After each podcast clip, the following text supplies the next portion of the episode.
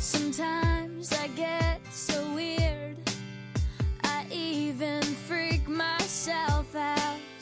I laugh myself to sleep. It's my lullaby. Hey guys, how are you？欢迎大家来收听一席英语出品的《老外来了》，我是老外 Peter. 我是偏偏。The listeners of Aseat English have given us some very interesting questions about raising children or mm. looking after children. Mm. 那么今天呢，我们的 topic 就是 raising children. Raising children 嗯 should be very fun. I think so. 呃、um,，那么第一个问题就是在中国呢，我们有一个 term 叫做看孩子。嗯哼，看孩子用英文怎么说呢？Yeah, I would Word. say looking after children is the right way to say it. ？Looking after children. What about babysitting？我们还有另外一个词叫做 babysitting。babysitting。 When you, when you say looking after children, this make it sound maybe very professional, whereas babysitting is not very professional, possibly. babysitting 不是特别专业化的，比较临时的。For example， So, for example, from my uh, youth, when I was a teenager, uh, I used to be a babysitter. So, my uncle, my aunt, or maybe friends of my parents would ask me to look after their young children if they wanted to have maybe two or three hours to go to the cinema or a meal by themselves.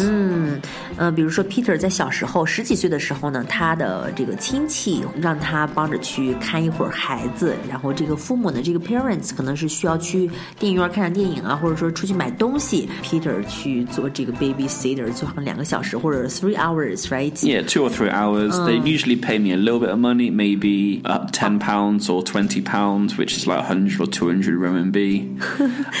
通常呢也会付给他一点点钱。 that they give me some pizza maybe and say like you can watch TV or do your homework. The baby is in bed, so you just need to listen if there's a Make problem. sure he is breathing. Yeah, make sure basically make sure they're breathing. if they're crying, comfort him. But just be in the house and listen. 嗯，通常的这个 babysitter 就是指这个家庭当中这个 parents 呢，从他的这个亲戚里面 relatives， Yeah. 呃，通常会请一些比较年纪比较小的，通常是 usually very young，right？ Yeah, very young. So they just give me a bottle of milk, and if they are crying, I'll hold the baby, feed the baby. The baby goes back to sleep. It's not too difficult. 其实呢，就是说你可以在一边一边做作业，然后一边去看孩子，呃，只要确保这个 baby is breathing， 他还在他还在活着就可以了，对不对？就 Yeah. 这样的一个工作叫做 babysitting。 But is this a common thing in China? Would parents trust teenagers to look after young children? I don't think so 。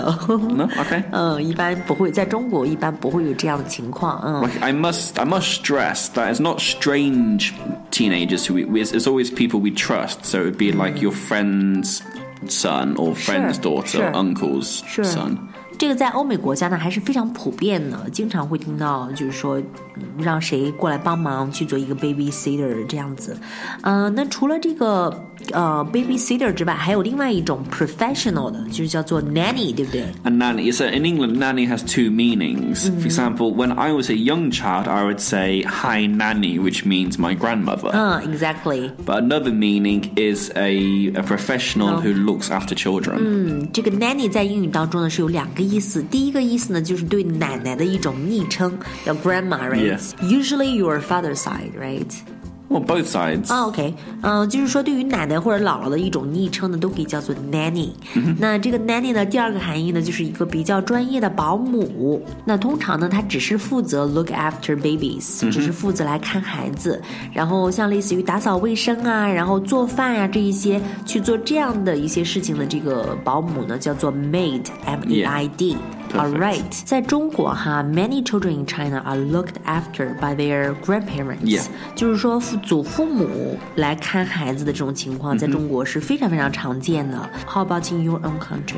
Some grandparents will help look after the children, but it's not a guarantee. It does depend if they're still working. 嗯，很多呢，在西方的话，很多这个父母呢也会帮助这个孩子们去看这个下一辈的这个小宝宝，但是呢，这个不是一种 guarantee，不是一种 必须的，right？这这个要看他们是不是还要工作呀，或者说他们个人的这个 personal 呃 life plan，right？ Yeah, I would say in England, uh, grandparents and parents like their independence, so they don't. All, grandparents don't always want the burden Of raising grandchildren. 嗯很多这个 grandparents 将这个看孩子呢看为一种 burden，、一种负担，所以呢，并不是所有的这个祖父母呢都会愿意去承担这样的 burden，这样的一个.负担。其实呢，总结一句话就是说，帮你看孩子呢是情分，不帮你是本分，这样子的，very different。It's different. Also, it is said that people pay grandparents who help to look after children. Is that true? 就是说，听说这个在国外的话，父母帮孩子帮忙带孩子的话是一种雇佣关系。Is it true?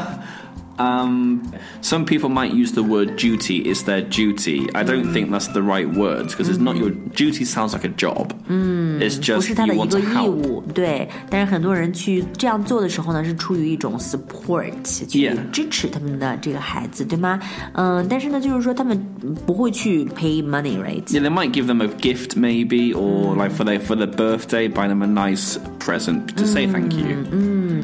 但是这个孩子呢，还是要去感谢父母去帮忙，to say thanks by some little gifts or some little amount of money，right？Yeah, exactly. Yeah. 嗯，有时候就是给父母一点点钱呀，或者说买一些礼物呢。但是呢，还是要去说这个表示表达这个 thanks。还是那句话，帮你的是情分，这是在西方国家当中，祖父母带孩子的他们他们基本的一种 value。yeah. So what if you know the parents they're very busy, you know, they both have like full time job. Yeah. 如果这个夫妻呢，他们都有这个全职的工作，so they might need the help from their parents, right？、他们需要呢，就是从父母这儿来帮助他们去带孩子。但这个时候，if the grandparents are reluctant to Yeah. look after children，如果他们这个时候拒绝去带孩子的话，will it lead to family conflicts？会引起家庭 conflicts，家庭矛盾吗？ May, maybe, but it's not guaranteed. Hmm. It just depends how often they refuse. But hmm. if they did it for two years and they would never wanted to look after the baby, then it would cause conflict. But hmm. generally, no. 那对于西方人的父母来说呢，呃，父母看孩子呢不是他们的一个 duty，不是他们的一个责任或者义务，呃，所以呢，就是经常性的去帮助自己的孩子，还是有这种情况的。所以呢，如果要是说父母去拒绝带孩子呢，因为他们本身也不是觉得这是应该做的一件事情，所以呢，基本上来讲还不会产生一些太大的一些家庭矛盾。All right， All right, this has been our topic today. I hope it's been very interesting for you. To be continued. yeah, to be continued。 我们未完待续，还有一些其他的东西，我们之后呢还会再给大家继续的去讨论。All right，this is 偏偏。This is Pizza. Looking forward to your comments. Yes. Okay, so bye bye. Bye.